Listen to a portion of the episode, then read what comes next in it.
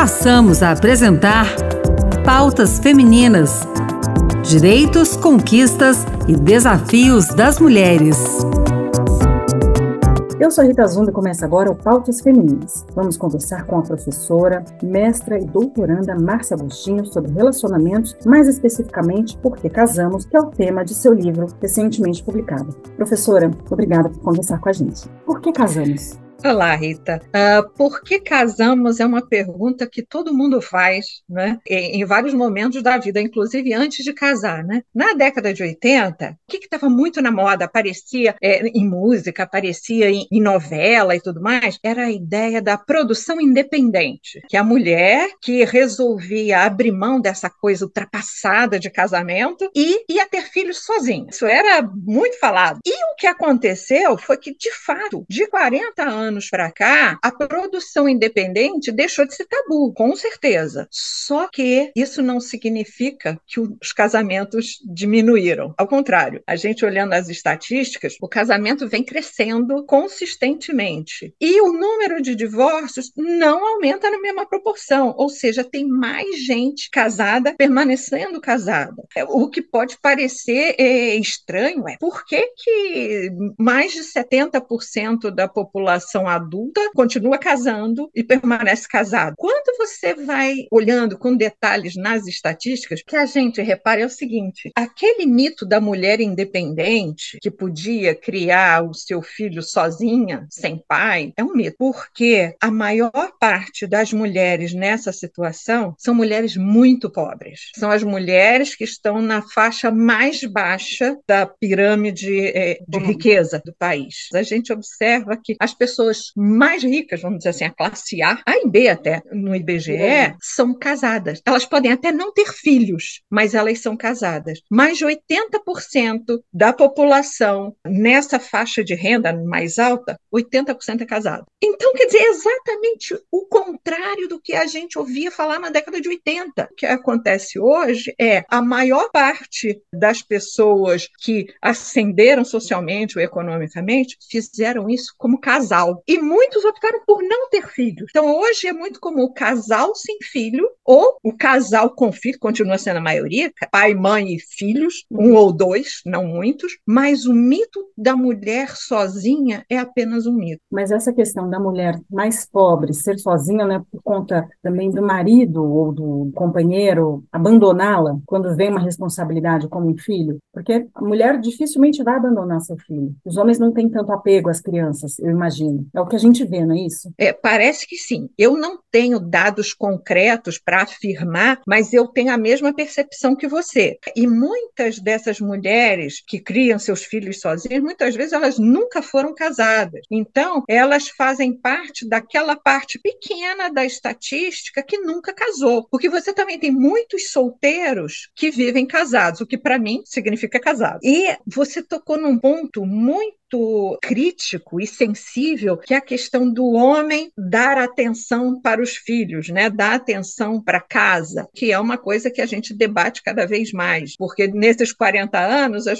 as mulheres chegaram à conclusão: ok, eu não quero ser independente, eu quero alguém do meu lado. Principalmente na criação de filho, isso faz uma diferença enorme para os filhos, para o futuro deles. As crianças precisam de pai e mãe, ou pelo menos mais de um adulto cuidando dela, porque imagina imagina, primeiro que um adulto sozinho não dá conta. Psicologicamente, eu sou mãe, né? Não sei se você é, mas toda mãe sabe como é difícil cuidar de filho. Imagina você completamente sozinha. Então, a presença masculina ou a presença de uma outra pessoa, mesmo a gente pode falar aqui dos, dos casais é, homoafetivos, né? O fato de você ter um casal já é muito melhor do que o arranjo da mãe sozinha. Não só para a questão econômica, porque são mais recursos que entram para a família, mas também do ponto de vista psicológico, do ponto de vista do cuidado. Nesse livro eh, que eu escrevi, no Porquê Casamos, eu faço uma varredura, vamos dizer assim, da história humana e a gente vê que desde o tempo das cavernas as pessoas sempre viveram juntas, juntas como casal mesmo. A ideia do casal é uma ideia vencedora, é algo muito adaptativo na natureza humana. A gente precisa ter o outro para sobreviver, não só como indivíduo, mas como humanidade também, né? A senhora acha que o fato da mulher ser atualmente mais independente, de ter mais informações a respeito do que é aceitável ou não, ter informações a respeito do que significa violência, porque tem a violência física, a violência psicológica, faz com que hoje as relações estejam mais equilibradas, faz com que as mulheres se questionem mais sobre seu papel no casamento. A senhora acha que isso está sendo visto de forma positiva pela sociedade como um todo. A gente pensar nisso, né, na, necessidade do respeito, da igualdade de direitos. Olha, o, o que eu posso dizer pelos dados que eu pesquisei é que aquelas mulheres com maior grau de educação, principalmente as que têm nível superior, mesmo que incompleto, são mulheres que optaram por casar e, mais do que casar, viver junto, mais de oficializar a união. Existe um padrão muito claro entre aquelas pessoas que têm uh, maior grau de instrução e os de menor grau de instrução. Quanto mais educado você é, mais você tende a casar e a, e a casar oficialmente. Então, eu imagino que é sim para a sua pergunta. Quanto mais informação e, e é, visão crítica a pessoa tem, mais ela tende a ir para o casamento. As mulheres hoje estão muito mais educadas, tem muito mais gente na universidade que é mulher do que tinha antigamente. Talvez isso explique esse movimento em prol do casamento. Talvez na época também as pessoas tivessem aquela ideia de que terem os seus filhos de forma independente, elas teriam mais liberdade também. Porque hoje tem determinados comportamentos que a gente assiste até nos filmes de 30, 40 anos atrás, que hoje a gente não aceita mais mais. E nesse ponto, eu acredito que a educação tenha contribuído muito. A educação formal, ou seja, anos de estudo, também ajuda a desenvolver um pensamento crítico maior do que a informação vinda pela cultura popular. Eu acredito que a gente precisa ser, ter pensamento crítico, que a gente precisa é, ter um filtro para as coisas que a gente escuta por aí. E para isso a gente precisa ler, a gente precisa estudar, a gente precisa refletir. Que conselho a senhora poderia dar para que as pessoas tenham um casamento mais saudável? É muito difícil conseguir viver bem? Ou é mais simples do que a gente imagina? Não vou dizer que é simples, não. Viver junto é complicado, mas o conselho que eu daria é considere que a opção, a outra opção é pior.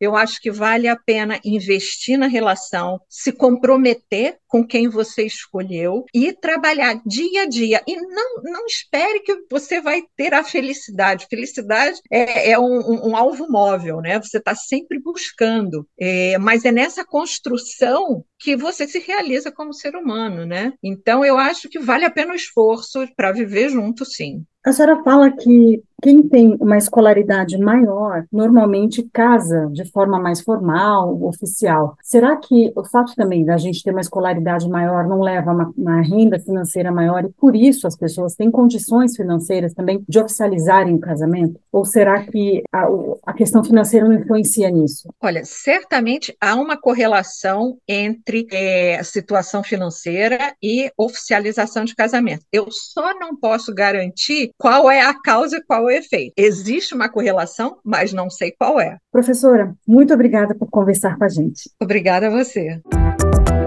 Pautas Femininas termina aqui. No programa de hoje, conversamos com a professora, mestre e doutoranda Márcia Agostinho sobre relacionamentos, mais especificamente sobre o livro Por que Casamos? Sexo e Amor na Vida a Dois. Para saber um pouco mais do trabalho desta professora, escritora e mestra, acesse seu Instagram, arroba Márcia Esteves Agostinho, tudo junto, arroba Márcia Esteves Agostinho. Obrigada pela sua companhia, participe do programa com sugestões, comentários ou críticas pelo WhatsApp da Rádio Senado, 61 98611 95691. O programa de hoje teve apresentação e produção de Rita Zumba, edição de Anderson Mindanha e trabalhos técnicos de Antônio Carlos Soares. Até a próxima semana.